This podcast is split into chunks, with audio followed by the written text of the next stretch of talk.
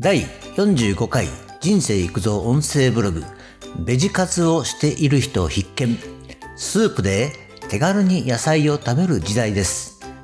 ベジ活の言葉を最近よく耳にするがあえて説明しなくてもわかりますよね。健康管理の一環で野菜をたくさん食べて病気の予防的なことと健康的な美ボディを目指すような意味が含まれた言葉です。ママさんたちの中で広まったようですが、今は老若男女すべての人でトレンドです。ということで、ベジ活は病気になってから始めるより今から始めましょう。ベジ活は難しくありません。かつ、野菜の知識や栄養の知識などが学べます。重要なのは、なぜベジ活をするのか、この部分を目的を持って活動しましょう。野菜を買ってきて調理するのも良いのですが、冷凍のスープにしたものがあります。出来上がった冷凍の野菜スープなどですね。一から家で生野菜を買ってきて、一から仕込みして調理するよりかは最近のトレンドでもある市販の冷凍の野菜スープは便利ですね。上手に活用することをお勧めします。では、なぜベジ活を始めようと思うのか、この部分が本題で重要な部分です。まず、美ボディを目指して健康的に元気な生活を送りたい。病気になり医師から栄養指導を受けて野菜中心の食生活になった。大体この2つに大きく分かれます。自分の意思で美容と健康のためにベジ活を始めて楽しい生活が目標で元気な体が目的。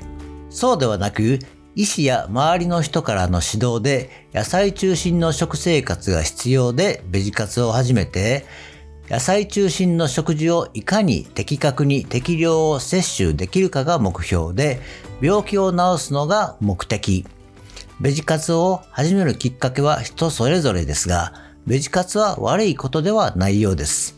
そこで、ベジ活のメリットですが、まずは美容と健康の観点から肌が美しくなる、腸内環境が改善される、生活習慣病の予防になる、総合的にダイエット効果が期待できる。このダイエットに関しては健康的な体、美ボディになることです。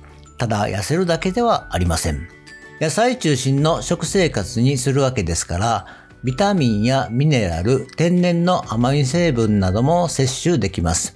おのずと美容効果があると言われる栄養素は取れます。次に、ベジ活の注意点。野菜中心になりすぎて、肉類や炭水化物を食べなさすぎる、つまり栄養の偏りには注意が必要です。タンパク質や糖質も必要量は不可欠です。食事のバランスには注意が必要です。そして、ベジ活の方法は、先ほども言いましたが、ベジ活には生野菜を買ってきて自分で調理するからベジ活だという人もいますが、外食で野菜を意識して食べたり、中食で野菜のお惣菜を買ってきて食べることもベジ活には違いないです。自分で野菜を買ってきて全て調理するには時間と原価も高めです。原価についてはきちんとタッパやパックにストックして冷蔵か冷凍で保存すると安くはなりますが、その分パックや時間の原価がかかります。つまり費用対効果の問題ですね。時間と経済的に余裕がある人はチャレンジしても良いと思います。一人の外食が多い人は外食や中食の方が食事のバランスという意味と一食ずつ無駄がないので効率は良いと思います。そして今のトレンドは野菜スープです。それでですね、なぜスープなのか、野菜は炒めたり煮込んだりした方が栄養は多く取れます。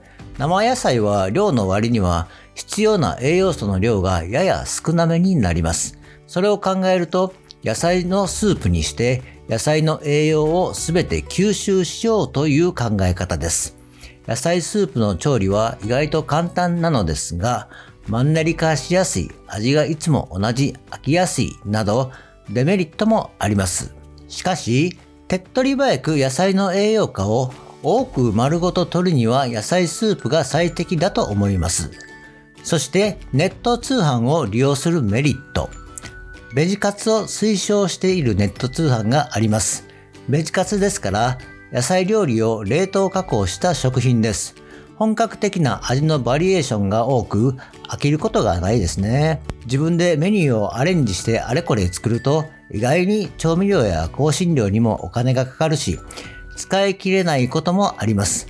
そういう時はネット通販を利用した方が絶対にお得です。専門の企業ですから野菜の栄養価はもちろん医師からの栄養指導にも対応できています。病気の予防観点から野菜のスープを食べる人にもおすすめです。安心で安全で無駄がない。